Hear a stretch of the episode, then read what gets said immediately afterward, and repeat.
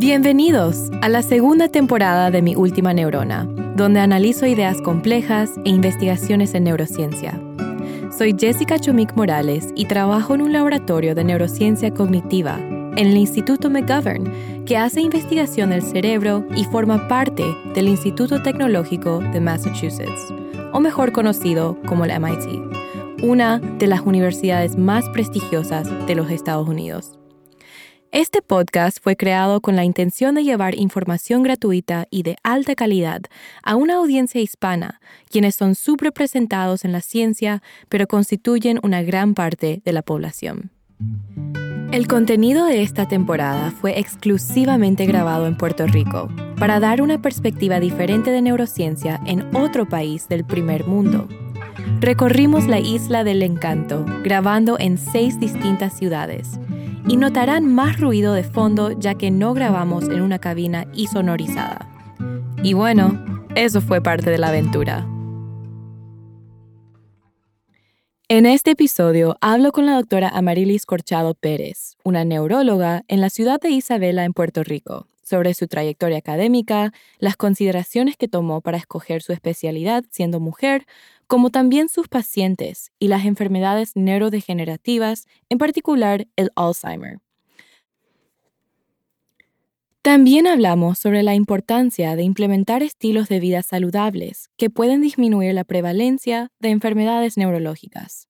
Espero que nuestra conversación aclare las diferencias entre los campos de neurociencia y neurología.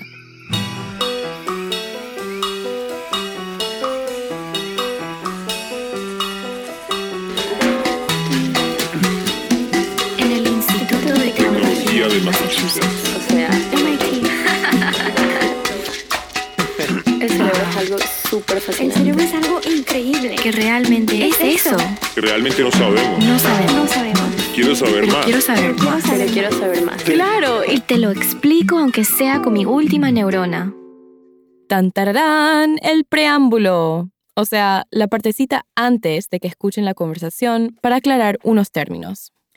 Una técnica que la doctora utiliza para asistir al diagnóstico de enfermedades neurodegenerativas es el PET scan, que es un tipo de neuroimagen donde se usa una droga radioactiva, típicamente inyectada en las venas del paciente y permite analizar el metabolismo o bioquímica de algún tejido u órgano de interés, que en este caso es el cerebro.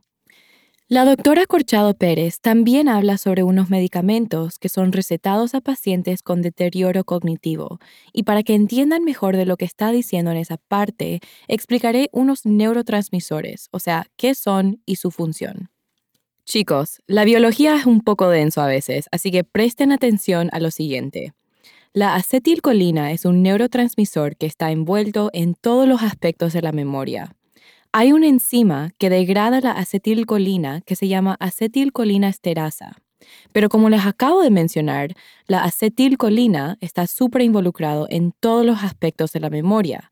Entonces, no queremos que esta enzima lo degrade. Los inhibidores de acetilcolina esterasa funcionan para evitar que la poca acetilcolina disponible que hay en estos pacientes no se degrade. Memantin es una droga que bloquea la proteína NMDA, que es un tipo de receptor de glutamato en las neuronas. Los receptores de NMDA permiten la entrada de calcio al interior de las neuronas y así permiten la comunicación entre ellas. Pero hay enfermedades como el Alzheimer que se ha visto que hay un exceso de glutamato en el espacio sináptico. Y entonces, mayor calcio de lo normal entra a las neuronas y termina siendo tóxico para ellas. Bienvenidos a otro episodio de Mi Última Neurona. Soy Jessica Chomik y estoy sentada acá hoy con la doctora Amarilis Corchada Pérez, quien es neuróloga. Hablaremos sobre su trayectoria académica, qué significa ser neuróloga eh, y lo que hace en la clínica. Bienvenida. Hola, ¿cómo estamos? Muy buenas noches. Gracias por escogerme, gracias por haber visitado mi oficina.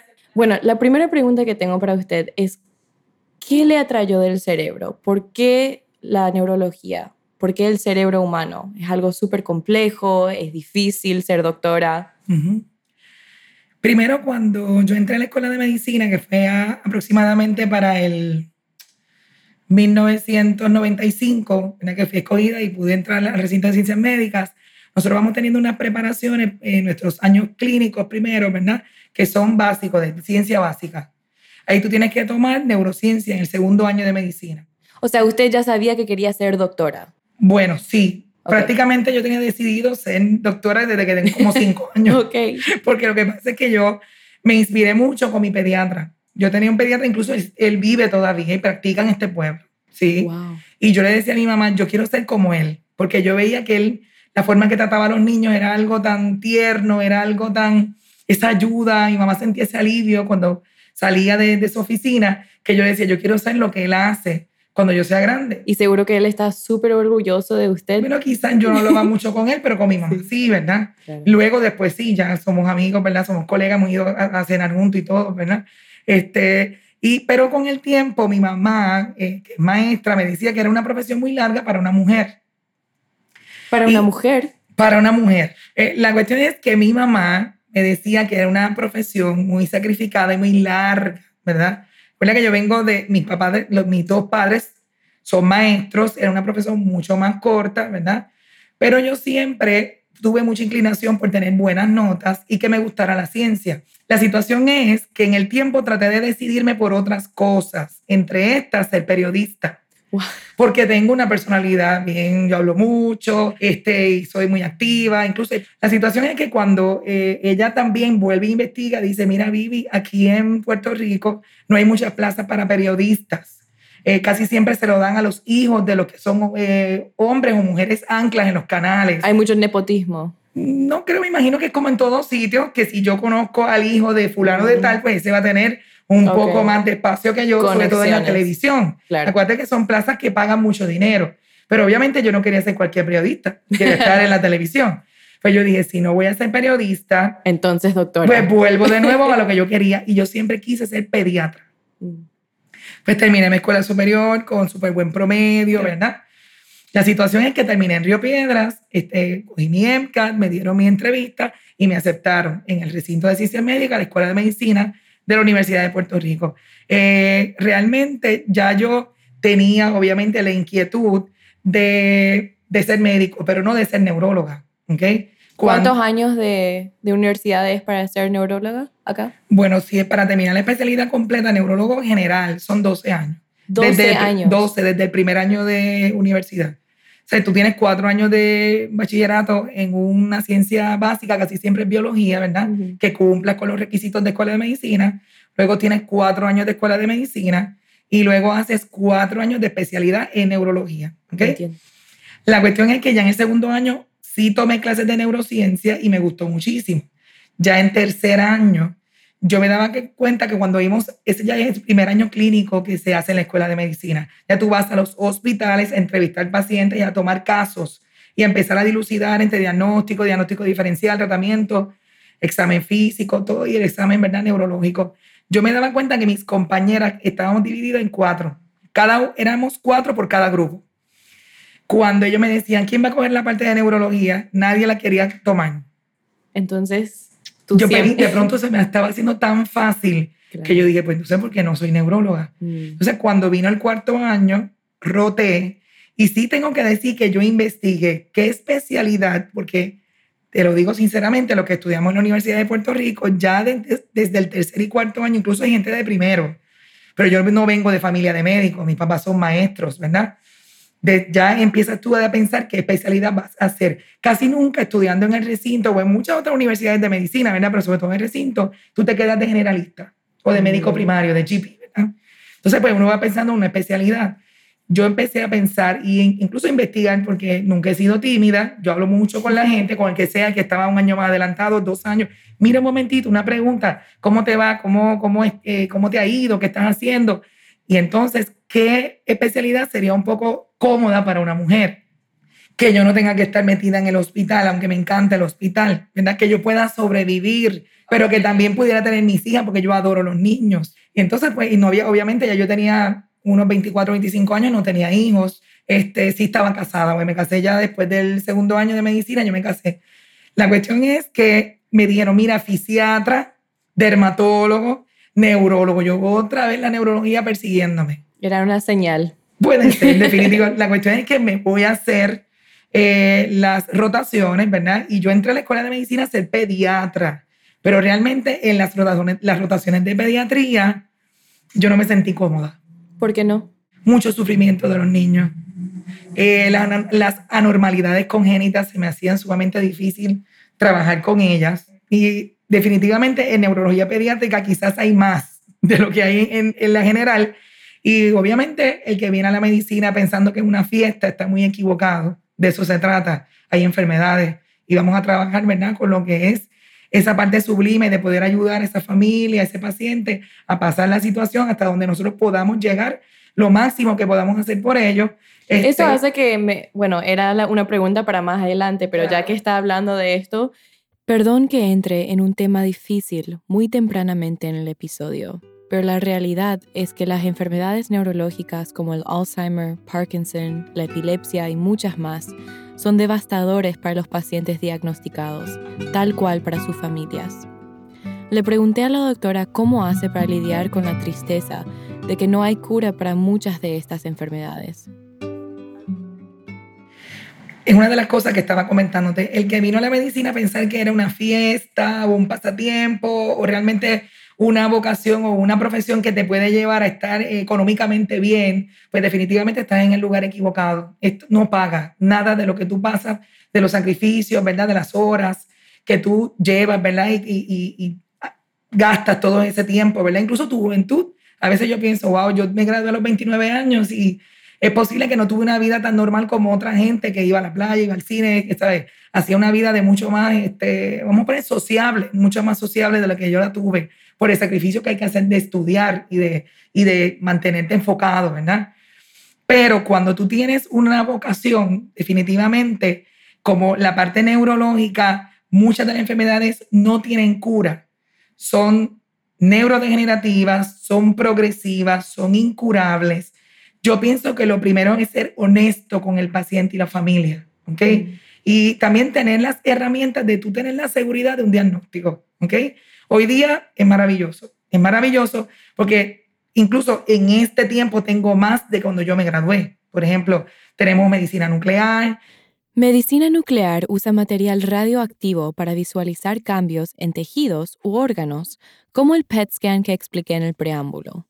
Tenemos análisis del líquido cefalorraquídeo, Líquido que circula por los espacios huecos del cerebro y la médula espinal y entre dos de las meninges. La extracción de este líquido nos permite evaluar algunas patologías del cerebro sin tener que invadirlo. Tenemos cosas que podemos llevar, incluso, por ejemplo, en medicina nuclear, un DAT scan, eso no es una cosa que se estuviera usando mucho antes y ahora hay ¿Qué es mucho eso? más. El DAT scan es un tipo de La enfermedad de Parkinson se caracteriza por la muerte de las neuronas dopaminérgicas. El DAT scan es un tipo de PET scan específico para diagnosticar Parkinson, ya que utiliza una molécula radioactiva que se adhiere a los receptores de dopamina en el cerebro. Y se puede observar el sistema dopaminérgico de un paciente y si está deteriorado. para el paciente de Parkinson, eso punto es, es, es puntual, es muy importante uno poder decir, mira, esto salió así en este examen y definitivamente esto es una enfermedad que aunque no tiene cura, hay buen tratamiento hoy día. Entonces tenemos que ir de la mano. Y yo siempre pido mucha cooperación, ¿verdad? Y hay que ir llevándolo poco a poco porque obviamente estas enfermedades tienen mucho trastorno cognitivo y tengo que integrar a la familia. Y la familia, los familiares que le tienen que cuidar también, hay, hay Claro, mucho estrés, hay fondos que se tienen que utilizar para darles medicamentos Claro y sí. tratamiento. seguir las cuidado. instrucciones, la dieta, hay muchas cosas Claro. que tienen que ver definitivamente el ejercicio y, y cómo ellos cooperan, ¿verdad? Realmente yo trato de anticiparle al paciente lo que va a pasar con la enfermedad y así es menos doloroso, ¿ok? Entonces, parte de su trabajo como neuróloga es también ser como una psicóloga y una terapeuta para estas familias. Mira, eso yo creo que es uno de, los temas que nosotros como neurólogos, como estamos entre nosotros, hablamos, que nosotros necesitamos el apoyo de lo que es el profesional de la salud mental. Sí. A veces uno se siente bastante solo porque no hay tantos. Por lo menos aquí en cerca de mí, ya hace como unos seis años, se estableció una neuropsicóloga que ella me ayuda muchísimo y está súper llena. Ahora mismo yo le envío a pacientes y los pacientes, doctora, el informe sale para el próximo mes y llevamos cuatro meses esperando. Pero lo hacemos, lo hacemos. Hay limitaciones, pero lo hacemos. La neuropsicóloga le da, eh, o sea, ¿qué hace con los pacientes? ¿Por La qué le manda a ella? Lo que pasa es que yo aquí, por ejemplo, cuando yo hago una evaluación de memoria, yo hago una prueba neurocognitiva, que es el, el estado, el examen del estado mental. Aunque esta prueba es un 98% sensitiva, ¿verdad? Para capturar casos de demencia o de problemas cognitivos, eh, muchas veces los pacientes son muy jóvenes, la familia tiene dudas, eh, a veces porfían conmigo que esto no puede ser o que yo lo encuentro bien y ella dice no porque está pasando esto en mi casa.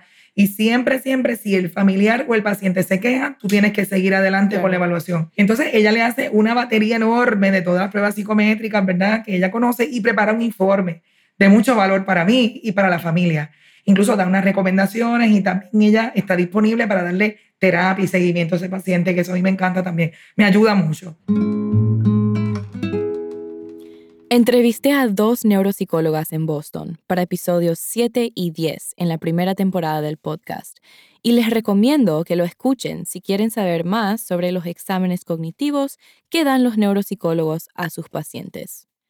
Desafortunadamente, en Puerto Rico, y me imagino que también en otros países subdesarrollados, no hay muchos neuropsicólogos. Y eso debería cambiar porque, como escucharon, son fundamentales para la neurología y en un campo donde el tiempo es vital para que las drogas disponibles tengan mayor efecto, el tiempo de espera puede encarecer el tratamiento. Pero los que hay los tenemos identificados. Y yo los llamo por teléfono, ¿sabes? Sí. Trato de mantener este, una relación con ellos, de que sepan que son necesarios, ¿verdad? Para mí, en muchísimos casos. Ya cuando yo tengo, por ejemplo, un- una enfermedad, una demencia tipo Alzheimer tardía, que ya es un paciente mayor de 75 años, yo trato de quizás ni enviarlo donde ella, porque ya uno sabe la dinámica, vamos a ir preparando al paciente. Y yo creo que una de las limitaciones que tenemos también es el diagnóstico tardío. Hoy mismo tuve un paciente nuevo que cuando yo le hago el la primera vez que viene aquí, 5 de 30, ya le está en etapa severa. Mm, espera, espera, espera, espera. ¿Qué significa un 5 de 30? El examen a que se refiere la doctora Corchado Pérez es el Mini Mental State Exam, en inglés, que se traduce a Mini Examen de Estado Mental. Es una medida de 11 preguntas que evalúa cinco áreas de la función cognitiva. Orientación, registro, atención y cálculo, recuerdo y lenguaje. La puntuación máxima es 30. Una puntuación de 23 o menos es indicativo de deterioro cognitivo. Tarda solo 5 a 10 minutos en administrarse y por lo tanto es práctico para usar repetidamente y de forma rutinaria. ¿Y qué significa un diagnóstico tardío? Ok, un diagnóstico tardío es que yo hubiese querido capturar a ese paciente cuando el mini mental es de 30 puntos, por lo menos un 26, un 25, estamos comenzando. Entonces, los medicamentos que existen, aunque frustrantes por demás, no curan, obviamente, y lo que hacen es que retrasan el progreso de la enfermedad. Sí, lo que pasa es que aquí en Puerto Rico, muchos de estos planes Advantage y que vienen de Medicare, Que serían empresas de seguro médico en Estados Unidos. piden la prueba del mini mental para poder aprobarme los Mm, medicamentos. Entiendo. Entonces ya eso es como un número que es necesario que esté ahí en el récord. Y yo lo hago todos los años, porque es una forma, yo obviamente le tengo la fecha y todo, mandé- ese, imprimí unos bloques de papeles y lo tengo todo el tiempo disponible para que cada año yo vea cómo está el progreso, si el paciente se mantuvo igual. Incluso yo le digo a los pacientes, mire, el diagnóstico de impresión mía es este, pero si este paciente no progresa, se podría quedar, por ejemplo, en un problema cognitivo leve o un MCI. ¿Entiendes? Entonces, incluso hay gente, pero doctora, ¿cómo puede ser que lleva 10 años así y en ese despiste ella, él- ella tiene o él tiene MCI? Claro, no tiene demencia. Son completamente funcionales, completamente funcionales, pero sí tienen dificultad con la memoria a corto plazo. ¿ves? O sea, que realmente no fallan, no, no fallan en lo que es la funcionalidad diaria. Le pregunté a la doctora qué clases de medicamentos se les da a los pacientes con diagnósticos de deterioro cognitivo. Noten que la pregunta es para nuestro conocimiento y las respuestas de la doctora no son consejos médicos. Ok, medicamentos que se utilizan hoy día son, los primeros son los inhibidores, los inhibidores de acetilcolinesterasa, que lo que hacen es aumentar la acetilcolina, la disponibilidad en el espacio sináptico, ¿verdad? ¡Uf! Sé que habla rápido la doctora, pero acuérdense de lo que les dije sobre la acetilcolina en el preámbulo del episodio. Porque hay unas teorías que se dicen que hay una disminución en acetilcolina a nivel de la neurona. Sabiendo que la neurona es una, unidad funcional ¿verdad? de la vida, es como una fábrica, necesita esta sustancia para poder producir todas sus proteínas. Eh, y de esas hay tres tipos. ¿verdad? Está el que es la marca Aricep, la marca Excelon, que viene en parchos, es muy bueno para la gente que tiene problemas de estómago. Y viene eh, la marca que es la otra que es Razadina. ¿ok? La dificultad con esto es que como también hay receptores de acetilcolina a nivel gastrointestinal, aumenta la acidez gástrica. Entonces, ¿qué están trabajando con eso? Por eso a veces terminamos en el parcho que no causa problemas gástricos. Eso está aprobado para las tres etapas. Eh, las tres etapas, yo digo eh, a, grosso modo, porque hay un montón de, publicaciones que lo dividen en otras etapas, en seis, en siete. Yo trato de no complicar la vida al, paciente y a mí misma, ¿verdad? Nos vamos en leve, moderado y severo, y entonces así le explico en las etapas de esta enfermedad, en leve, moderado y severo, y qué trae cada etapa, ¿verdad? La otra eh, medicamento que vino a aprobarse aproximadamente como en el 2003 se llama Memantin, la marca es Namenda, y lo que hace es eh, bloqueando los receptores de calcio para que el glutamato no entre a la neurona, y la teoría es que el glutamato es tóxico o es neurotóxico. Eh, cuando tú vienes a ver, tiende a ser muy frustrante porque no le das una cura, no le das una cura lo que hace es que enlentecen el progreso de la enfermedad. Mm, lo que se ha visto es que sí prolongan la, la ambulación. Que es una palabra técnica que se refiere a la capacidad del paciente de moverse. La funcionalidad en la ambulación y la funcionalidad en el tragado. Y eso es básico. Eso, eso realmente una, son funciones básicas para que un paciente pueda estar en su casa bien, camina, evita este, pulmonía, problemas de, de atelectasis, ¿verdad? O problemas de los bronquios. Eh, evita que tengan que se desarrollen eh, las úlceras, la piel está mejor, no se va a encamar tan rápido. Y, el tragado, pues te evita los tubos, ¿verdad? Diferentes tipos de alimentación que se pueden utilizar, eh, que tienen que ser a través de un gastroenterólogo o un cirujano, pues más tarde. Yo te puedo decir, experiencia de mi suegro que murió de Alzheimer, duró 12 años y él nunca se encamó y nunca utilizó tubos. Hoy día hay unas investigaciones grandes de medicamentos buenos como anticuerpos monoclonales, ¿verdad? Y lo que tenemos, el problema principal que tenemos son los costos. Yo sigo leyendo en la revista de neurología de la Academia de Estados Unidos. ¿Estos costos no cubren el seguro? Es que es un costo demasiado, grande. Si yo te digo este, 56 mil dólares al año. Entonces, CMS tiene opiniones encontradas, porque los estudios dicen de estos anticuerpos monoclonales en contra de las proteínas que se acumulan en el cerebro anormalmente en estos pacientes, este, es que no, los estudios no determinaron exactamente que va a ser superior a lo que se estaba haciendo antes. Podría ayudar algo. No nos podemos ir en algo con 56 mil dólares al año de cada paciente. Entonces, aparte de eso, tienes que hacer espinal con una batería de pruebas costosas, ¿verdad? Más tienes que hacer PET scan. Sea, que cuando tú vienes a ver, es, es para introducir esos medicamentos, también es un gasto súper grande para un medicamento que ellos mismos no pueden darnos una certeza, una garantía de, vamos que está funcionando. No, que, tú dices, el paciente va a durar 25 años más.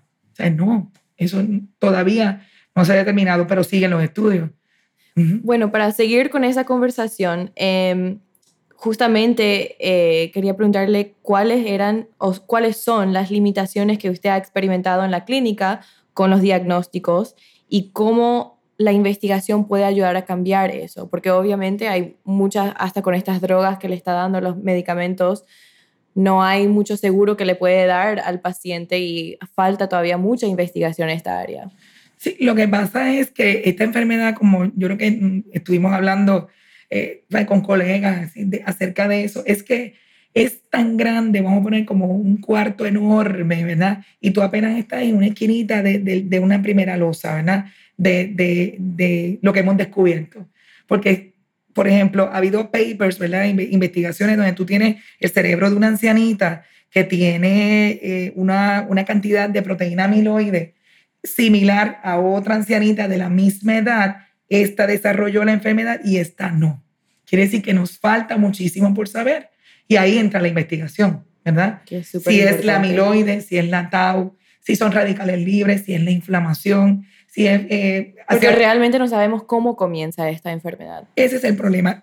Hay yo te puedo decir que cada vez nos acercamos más a que los hábitos saludables, ¿verdad? De alimentación, de ejercicio, eh, no fumar, por ejemplo, definitivamente nos alejan, ¿verdad? El, tener un peso saludable, nos alejan de tener una mayor eh, prevalencia de la enfermedad. Definitivamente que sí, ¿verdad? Pero la genética está ahí. Entonces ahí tenemos también lo que sería la investigación de la terapia genética. Va a llegar en algún momento. Yo tengo aquí familiares, doctora, este es mi papá, murieron dos hermanos, tiene uno encamado y le traigo a él, que él es hermano menor. Y tú te quedas, wow, ya ellos saben su destino. Y el señor tiene 52 años. Wow, muy joven. Muy joven. Incluso yo he tenido pacientes de 42 años diagnosticados aquí, en esta oficina pequeña de un pueblo, de una isla, ¿verdad? Que es pequeña. O sea que hay muchos casos de gente joven.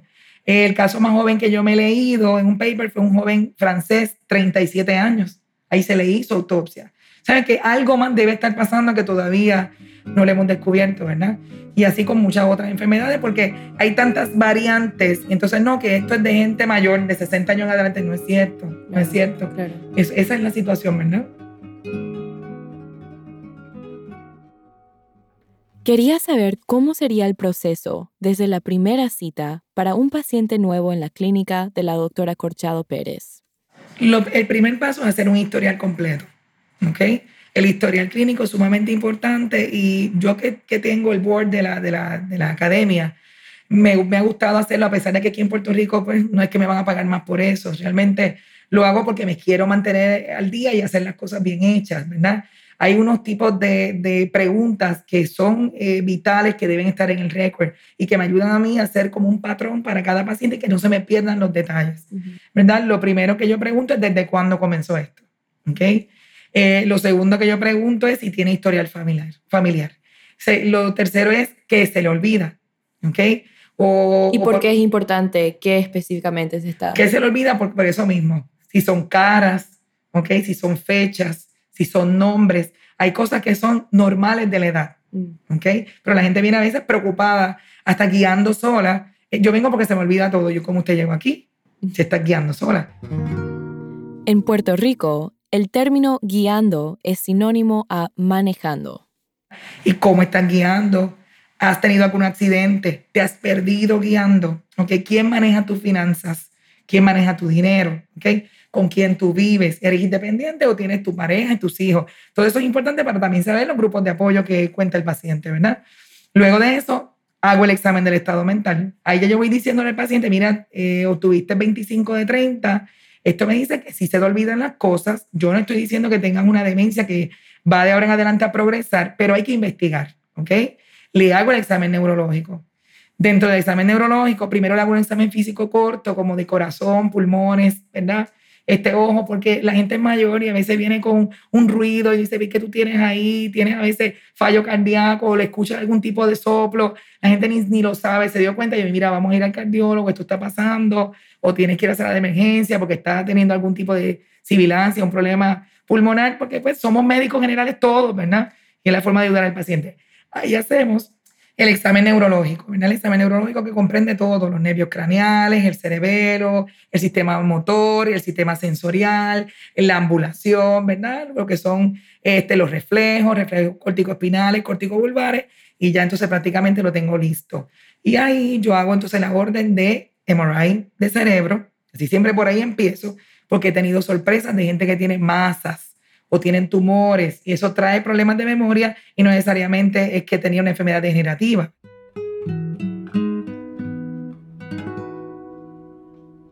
Ok, aquí hay un ejemplo clave de la diferencia entre una neuróloga y una neurocientífica. La doctora Corchado Pérez utiliza las imágenes de resonancia magnética, o MRI en inglés, para ver si los pacientes tienen alguna anormalidad estructural que esté afectando su memoria. Una neurocientífica puede utilizar el MRI como instrumento para estudiar diferencias en volumen o tamaño de componentes del cerebro humano, como también la funcionalidad de distintas áreas. Una neuróloga está entrenada en diagnosticar un cerebro y una neurocientífica a probar hipótesis con experimentos para entender nuevas cosas del mismo. Y entonces le envío a hacer el electroencefalograma porque también me ha pasado que pacientes tienen por ejemplo, tipos de epilepsia subclínicas donde aunque no se caen en el piso, no pierden conocimiento, ni siquiera se ponen pálidos ni nada de eso, tienen el cerebro activo y eso es una de las cosas que no los dejan memorizar bien. El electroencefalograma, EEG en inglés, es un método que utiliza sensores en el cuero cabelludo para estudiar la actividad cerebral del paciente. Como hemos hablado en otros episodios, el cerebro se comunica de manera eléctrica y química, y en este caso el EEG detecta la comunicación eléctrica y puede determinar si hay alguna anomalía en las señales en distintas áreas del cerebro, que usualmente son asociados a epilepsia.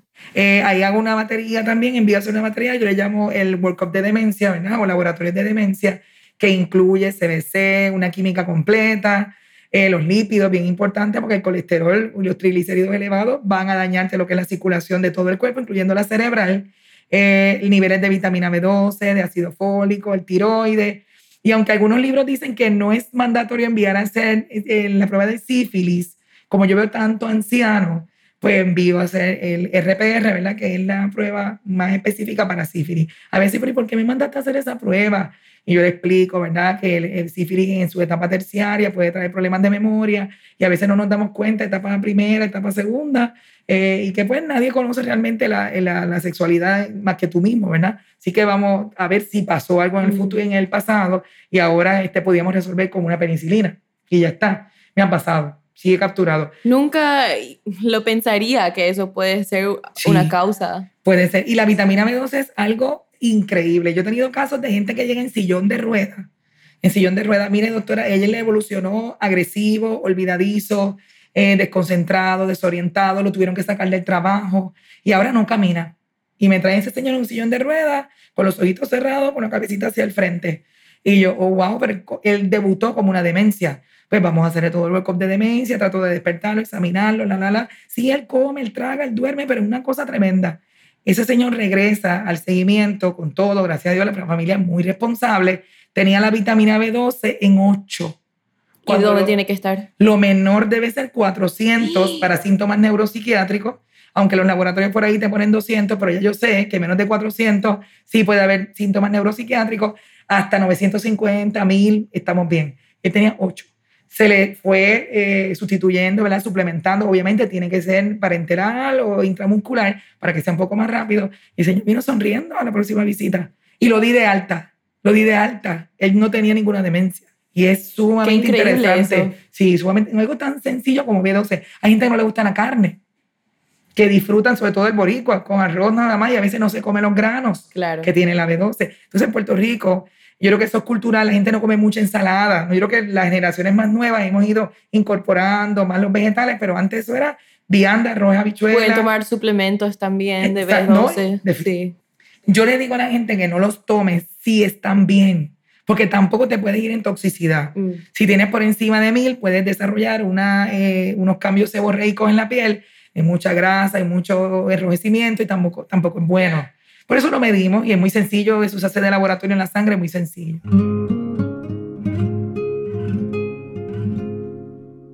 ¿Cuál es la diferencia entre la neurología y la psiquiatría? Esa es muy buena pregunta. Porque si supieras que nosotros, nuestro board, ¿verdad? El board escrito, si tú no sabes psiquiatría, tú no pasas el board. El Board es el examen de certificación que es preparado por la Junta Americana de Psiquiatras y Neurólogos. Los neurólogos y psiquiatras pueden decidir si tomar este examen o no, pero se entiende que los médicos certificados por esta junta tienen que mantenerse a la vanguardia de su profesión, ya que la junta se los exige y hasta tienen que renovar su certificación cada 10 años. Y eso a veces le ha pasado a uno que otro compañero que se matan estudiando el board de neurología, todo lo de neurología, son unos duros. Y yo he preguntado, ¿qué estudiaste de psiquiatría? Ah, no, yo no estudié nada de psiquiatría yo. Pero si es que el board lo dice claro, 33% del board nuestro es psiquiatría. Mm. Yo me leí un libro, un repaso de todo psiquiatría dos veces para mi board escrito y lo pude pasar. Y vinieron preguntas, ni te imaginas de todo, porque aquí vemos lo que te estaba diciendo al principio. Incluso eso vino en el Neurology, en un periodiquito, dice Neurology Today, de la semana pasada que me llegó. ¿Cómo es que la psiquiatría está tan inmersa en la neurología que los residentes hay que prepararlos mejor. Ujú. Yo digo, ya con el pasar del tiempo ya yo me siento más preparada, pero yo le decía a mi mamá, wow, mami, es tanta la psiquiatría que yo me encuentro, que realmente a veces es agotador y, y tú estás como, como que te quemas, ¿verdad? Tienes que estar como con sobretrabajo, porque no es solamente esa migraña, sino que ella tiene estrés con la migraña, este, peleas con el esposo, problemas que no tiene trabajo, problemas económicos, este, está perdiendo la casa. Como tú vienes a ver, la migraña viene desembocada de todo ese problema emocional que tiene. Entonces, pues sí, el psiquiatra es un médico, ¿verdad? Que se entrenó como yo, bachillerato, escuela de medicina, y tiene cuatro años de una residencia en psiquiatría. Y el psiquiatra mayormente lo que hace es la entrevista. La entrevista es como la parte protagónica o principal de un psiquiatra, ¿ok? Eh, nosotros tenemos que hacer examen. El examen neurológico es parte, ¿verdad? Importantísima de lo que es la evaluación. Aparte del historial y la entrevista, tenemos el examen. Y obviamente nosotros estamos entrenados en hacer algunos estudios, este, como estudio de aguja, conducciones nerviosas para la parte periférica de las extremidades. Este, estamos entrenados en hacer electroencefalograma, en hacer estudios, por ejemplo, Dopplers de carótidas, transcraneales, ¿verdad? Este, hay algunos que hacen estudios de potenciales evocados, auditivos, somatosensoriales. Hay otras cosas que el neurólogo está preparado, que la residencia se prepara Mm. y el psiquiatra no. El psiquiatra es más este que va a, a trabajar en el hospital, las admisiones, de que son psiquiátricas y la entrevista, como te dije, que es la parte de esa. Entonces, si alguien, por ejemplo, se siente deprimido, se puede ir también a un neurólogo. Se puede ir, pero no es lo que nosotros preferimos. Te lo digo sinceramente. A mí me pasa mucho en Puerto Rico porque una de las limitaciones es que muchos psiquiatras, como no hacen estudios, solo hacen la entrevista, ¿verdad? Esta evaluación sobre lo que es la vida, el historial y todo del paciente, eh, no cogen planes médicos, no aceptan planes médicos y no todo el mundo puede pagar o no todo el mundo quiere pagar. Mm. Entonces, nosotros los neurólogos, por lo menos ese es mi caso, como yo sé que los estudios son más costosos, pues sí acepto planes médicos aquí. Y mucha gente termina, termina, eh, doctora, yo vine porque tengo ansiedad o porque no puedo dormir y yo me quedo. Y que tú tienes neurológico. Y yo trato, trato de buscarlo, siempre encuentro algo, un dolorcito de cabeza, un dolorcito de cuello, por lo menos, para yo poder poner mi factura un diagnóstico neurológico, porque solamente depresión no es neurológico, ¿verdad? Eh, yo me quedo con muchos casos, si son sencillos y yo puedo trabajar y el paciente Y usted le puede pre- prescribir algún Sí, medicamento. sí, claro. Lo hago, incluso he cambiado cosas. Sí. Sí. he cambiado cosas. Y la gente pues, tiende a coger confianza y se quiere quedar contigo. Ujú. Si yo veo que la situación es importante y que ya, ya no puedo trabajar, hay que buscar un psiquiatra. Y a veces no quieren ir al psiquiatra. No quieren ir al psiquiatra. Entonces yo tengo que estar trabajando con eso. Mira, te voy a buscar a alguien, alguien que yo conozco, que me gusta mucho, que incluso trató a esta amiga mía o trató a alguien este, conocido para que puedas ir. Pero si no se encuentra con eso, no sé si ustedes también allá le pasa eso o has escuchado esos temas. De mis experiencias en Paraguay, he observado que las personas normalmente van más a los neurólogos que a los psiquiatras. No sé si es por falta de clínicos psiquiátricos o porque rodea algún estigma a la psiquiatría. También está el estigma del psiquiatra. Definitivamente. Si yo le tengo que decir, mire, el que va al psiquiatra no está loco. No es que usted está loco. No está loco. Sí. Mi, mi papá estuvo en psiquiatra mucho tiempo, tuvo unas pérdidas en su vida, tuvo unas depresiones, un hombre preparado, tenía sus maestrías y todo, y tenía una psiquiatra que yo la adoro. Desde, bueno, hasta que murió mi papá la- lo atendió, y ella fue una clave importante de- de- del progreso y de la alegría de mi papá, porque tampoco es justo que yo lo trate. No me va a hacer caso a mí igual, eso lo sabemos. Es que la salud mental es algo que ahora recién es más importante en nuestras culturas latinos. Definitivo. Eh, Ujú. Creo que en otros lugares como los Estados Unidos es más aceptable ir al psicólogo, al psiquiátrico, que uno puede decir, sí, yo tomo anti, antidepressants, yo estoy en SSRIs. Exacto. Y la- hay conversaciones sobre eso, pero si uno dice eso, definitivamente hay una estima que, ay, ella es una triste, ay, mira su vida. Podría y hay ser. mucho chismoseo también. Claro. porque y hay que evitar eso, porque Sí. realmente las enfermedades psiquiátricas son, yo digo, mira como tener alta presión o tener una diabetes. Claro, claro, sí, el, el No cerebro es un no es un- otro organi- Exacto, órgano. órgano. sí. No es un, no es un puro, eh, una pura emoción, ¿no? Hay un desbalance de una sustancia que te hacen estar triste. Incluso hay una, hay una, una eh, connotación genética, ¿verdad? Yo tomé hace unos años una conferencia con el doctor Mejía, que es un colombiano, que es internista, pero también él es farmacólogo. Y está en la Escuela de Medicina de San Juan Bautista, aquí en Puerto Rico. Ese hombre dio una conferencia, si tú pestañeas, tú te pierdes, es tan complicada, ¿ok? Es muy brillante, ¿sabes? Un hombre muy brillante, me encantan sus conferencias. Y él hablaba de cómo el tamaño del gen de la serotonina va a, a, a repercutir en cómo tú vas a reaccionar en la vida, en los diferentes tipos de, de situaciones que tú vas a tomar decisiones, ¿verdad? Lo que te beneficia, lo que no te beneficia. Y él explicaba eso de una forma, y obviamente el PowerPoint bien complicado de dos tamaños, que si corto, corto, que si largo, largo, que si corto, largo. O sea, todas esas combinaciones van a determinar cómo tú vas a reaccionar ante las adversidades o, o Hay o una buenas. predisposición. Genética, Claro. pero bien. Y con razón hay gente que de repente sufrieron, por ejemplo, el asesinato de un hijo y hacen una fundación, hacen marcha, este, van al gobierno, tratan de formar grupos de apoyo y tú dices, pero ¿cómo esa persona puede? Si eso apenas unas semanas que sucedió, tú sabes. Sí. Este, por ejemplo, yo he escuchado va- varias de las mamás de la, de la gente que perdió la vida en la discoteca Pulse. Ellos tienen una fundación y yo, Dios mío, ¿cómo es que pueden? Por ejemplo, aquí en Puerto Rico yo te puedo decir que nosotros hemos pasado muchas desde el huracán para acá. Mm. Y lamentablemente hemos tenido que trabajar los profesionales de la salud, que me incluyo dentro de la salud mental, aunque no quisiera tanto, te lo digo sinceramente, ¿verdad? Pero aquí, María, el estar tantos meses sin luz, este, el haber tenido la destrucción de carreteras, de comunicación, fue terrible. De repente pasan unos años, tuvimos este, las protestas, ¿verdad? Hubo el cisma del gobierno, salida de un gobernante, hubo terremotos, ¿ok? Después, ahora la pandemia. ¿Sabes? Ha sido muchas cosas y de repente tenemos lo último, ¿verdad? La invasión eh, de Rusia a Ucrania o como le quieren llamar otras personas. Todo eso se, se mezcla y los pacientes te lo comentan. A veces tú dices, no, eso me lo vamos a comentar quizás. Yo tengo aquí un científico, tengo varios gente que de la universidad. No, te lo comenta todo el mundo, la gente del pueblo te lo comenta. Tú eres que estoy tan nerviosa, Ujú. ¿entiendes? Estoy tan nerviosa que a veces hasta se me han olvidado los medicamentos. ¿Saben que Definitivamente sí, hay mucho que investigar, hay mucho que ayudar, este, mucha necesidad y sí, un campo muy grande.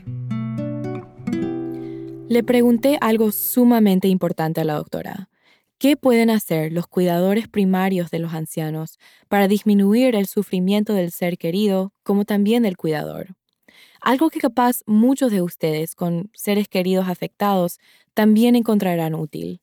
Lo primero es entender la enfermedad. Yo trato de que el cuidador que viene aquí, ¿verdad? Y yo a veces lo roto. Si no puede venir en esta cita, eh, por ejemplo, la esposa, pues que venga un hijo y para la próxima el otro hijo y tratan de que todos pasen por la experiencia de poder preguntarme directamente a ellos, ¿verdad? Lo que las dudas que tengan, porque se cometen muchos errores cuidando a estos pacientes ¿Cómo qué? como por ejemplo, que ellos eh, se están haciendo, ¿ok? O como que ellos les gusta porfiar, o como que ellos se saben cuidar, a pesar de que yo dije que tienen ya un problema cognitivo importante, que ellos son independientes y que pueden cuidarse, asearse solos, este, todavía ya en etapa moderada, los dejan solos en el baño. Y yo les digo, eh, ustedes entran a la ducha con ellos, están viendo cómo se baña. Ay, doctor, es que él le pone seguro. Y pues tú le vas a quitar la cerradura lo vas a dejar en el hueco.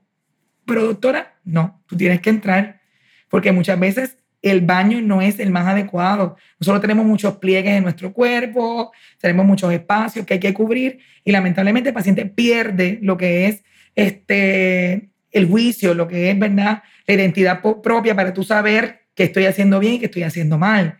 Yo, pero doctora, no, es así. Entonces, de pronto tú estás siendo como trabajadora social, Sí. porque son cosas realmente de, de- de- cuidado en la casa. Sí, es una carga mu- emocional muy grande también porque Sí. esto es capaz em, un padre que uno le ve a ellos como su héroe. Eso Exacto. era mi cuidador. Entonces Claro. la dinámica ahí es, es diferente que al cuidado a un bebé, que tampoco se puede cuidar solo, que uno tiene que estar Pero yo trato de hacer analogía. Yo trato de Sí. decir, ¿tú dejarías un nene de 3, 4, 5 años solo en el baño? Yo no los dejaría.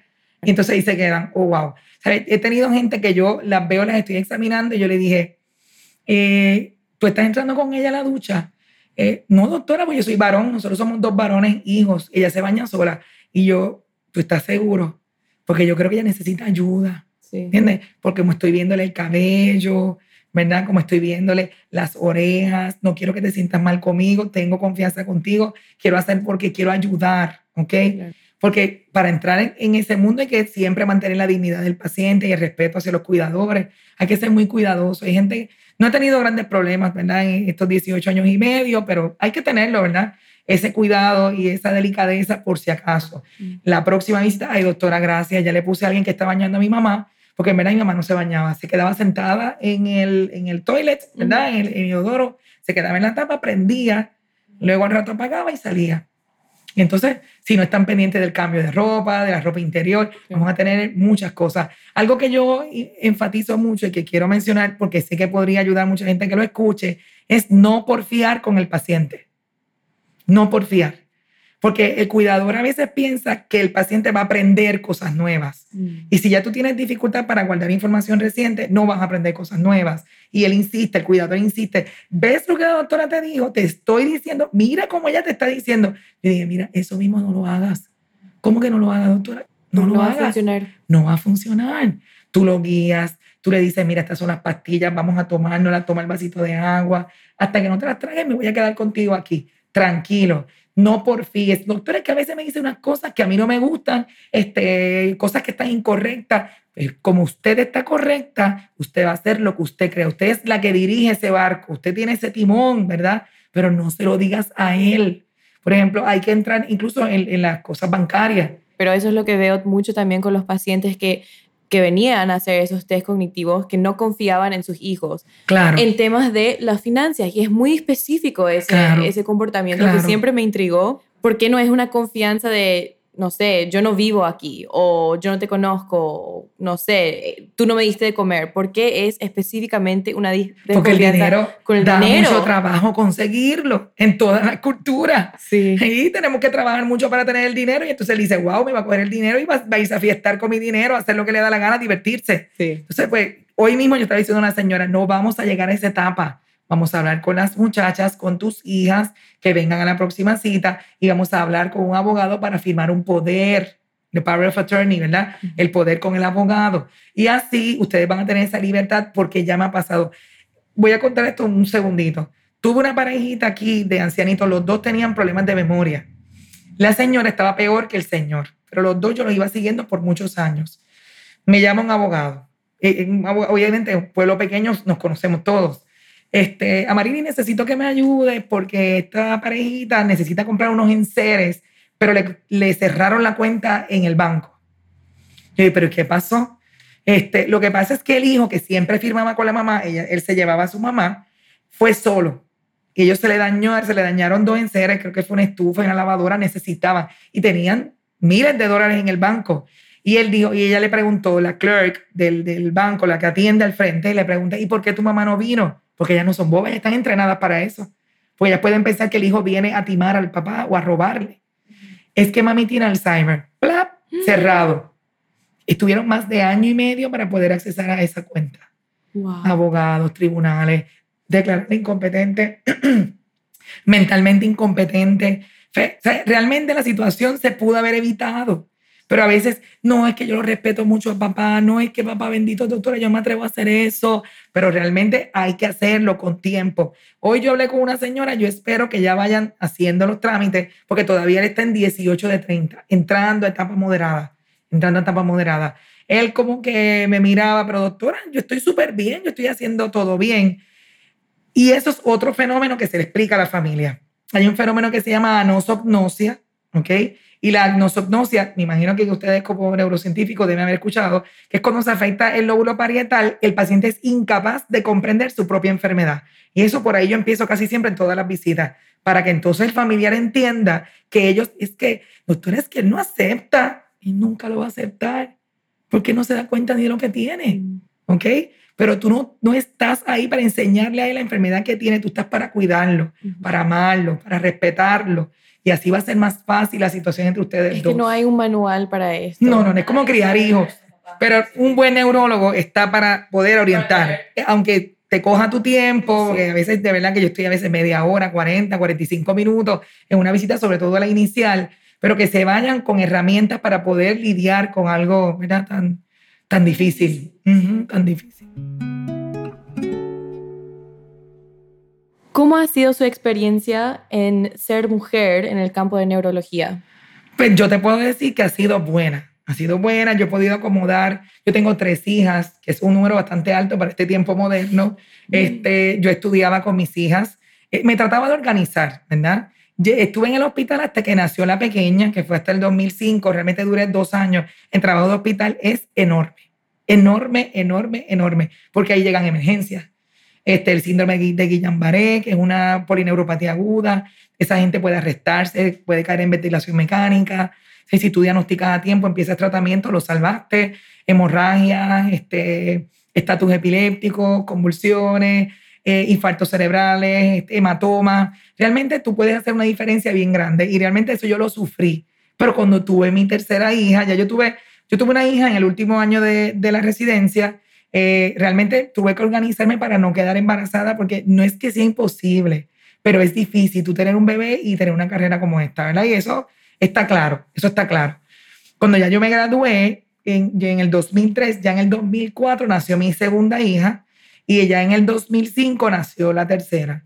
Entonces ahí dejé de ir Una al detrás hospital. de la otra. Sí, porque lo que pasa es que ya yo tenía mis 31, 32 años, entonces no quería esperar tanto tiempo. Y es maravilloso porque están todas juntas.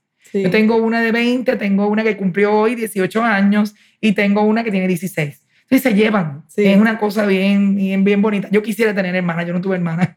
Yo tampoco, yo soy única. Porque las veo y yo, wow, pero es que es una cosa tan chévere. O sea, mami, vamos a ir a Chili's. Eh, eh, yo puedo ir, mami, pero es que queremos ir nosotras tres un momentito. O pu- pues si te si quieres ir, ya pues está bien, váyanse ustedes. Yo también voy a hacer unas cosas porque realmente se, se divierten mucho y comparten súper lindo. Eso es algo que yo hablé con la doctora Maldonado, que cómo, una, cómo uno sabe cuándo es el momento de poder tener hija o Exacto. hijos, eh, siendo mujer, porque tenemos que no solo ser eh, científicas o doctoras así Claro. bien, pero bien en nuestra Claro. carrera, que es muy difícil, pero Claro. también tenemos que ser buenas madres, Claro, tenemos que inculcar a nuestros hijos valores, tenemos que cocinar para ellos, llevarles a su práctica, muchas responsabilidades. Claro, te tengo Entonces, que decir que eh, parte fundamental de todo eso también y el éxito que yo he tenido es que tengo un esposo bueno.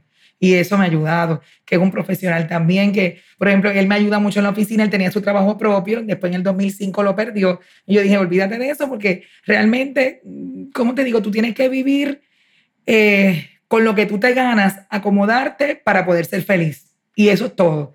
Entonces, no puedes tirar el pie más allá, que después no te dé para vivir. Entonces, definitivamente las ambiciones te hacen caer de mucho más alto, ¿verdad? Pues yo, nosotros nos acomodamos a eso. Y mi esposo podía manejar el ida, la ida de la escuela. Ahora, la que estudiaba con las niñas era yo. ¿Sabes? Eso era todos los sábados. Yo me levantaba temprano, 8 de la mañana. ¿Qué tú quieres de desayuno? A la chiquita, a la del medio y a la grande. Si eran tres cosas diferentes, yo se lo hacía. Y ahí nos sentábamos en la mesa del comedor. Si tú hubieses visto esa mesa del comedor, después que yo la saqué y la boté, tenía brillos, tenía markers, tenía eh, rotos, tenía líneas, tenía todo. Hicimos eh, tantos proyectos de feria científica, tantas cosas. Pero yo le inculqué mucho la importancia del estudio a mis hijas y de tener buenas notas. Y lo exigía, me ponía bien, bien furiosa si no salía bien. Mi esposo me decía, esa es la tragedia de tener una madre nerd. Entonces yo decía, es una falta de respeto, porque él también tenía buenas notas. Pero mi esposo las dejaba como más let go. Yo llegué a irme a convenciones y yo le dejaba los repasos hechos a computadora, tres copias a cada una de todo lo que fuera, organizado con los nombres arriba en computadora, cosa que él estuviera organizado y en la semana él iba, mira, esto es lo que te toca que tu mamá dejó. Y no se me iban en esa semana de la escuela. Saben que mis hijas siempre estuvo, o sea, han estado primero en, la, en, en lo que es o sea, yo como profesional. Ya hace como cinco o seis años que dejé de trabajar los viernes. Sé que pierdo dinero, pierdo pacientes, pero abro un espacio para descansar, ver mi mamá que todavía vive, ver mi familia, si tengo que comprar algo, pues comprar ropa, zapatos, ir al, al salón de belleza, arreglarme mis uñas, porque el yo también soy profesional, tengo que estar pendiente de esas cosas. este, y ya, yo creo que dentro de todo es un balance, ¿verdad? Muchas gracias por sentarse conmigo a hablar de muchas cosas. Ajá. Realmente me encantó hablar con usted. Qué bueno, encantada. Hasta la próxima. Hasta la próxima. Bueno, ahí lo tienen. El trabajo de una neuróloga, aunque coincida en muchas ocasiones con el de un psiquiatra o psicóloga, y a veces con las neurocientíficas como yo que miran neuroimágenes, no es lo mismo. Así que más les vale no confundirse más. ¿Ok? Ok. En el próximo episodio hablaré con el doctor Emanuel Cruz Torres, un neurocientífico en la ciudad de Ponce, de Puerto Rico, sobre su trayectoria y sus investigaciones sobre enfermedades de desarrollo, con particular interés no en las neuronas como hemos siempre hablado, sino en otro tipo de célula en el cerebro que se llama astrocitos.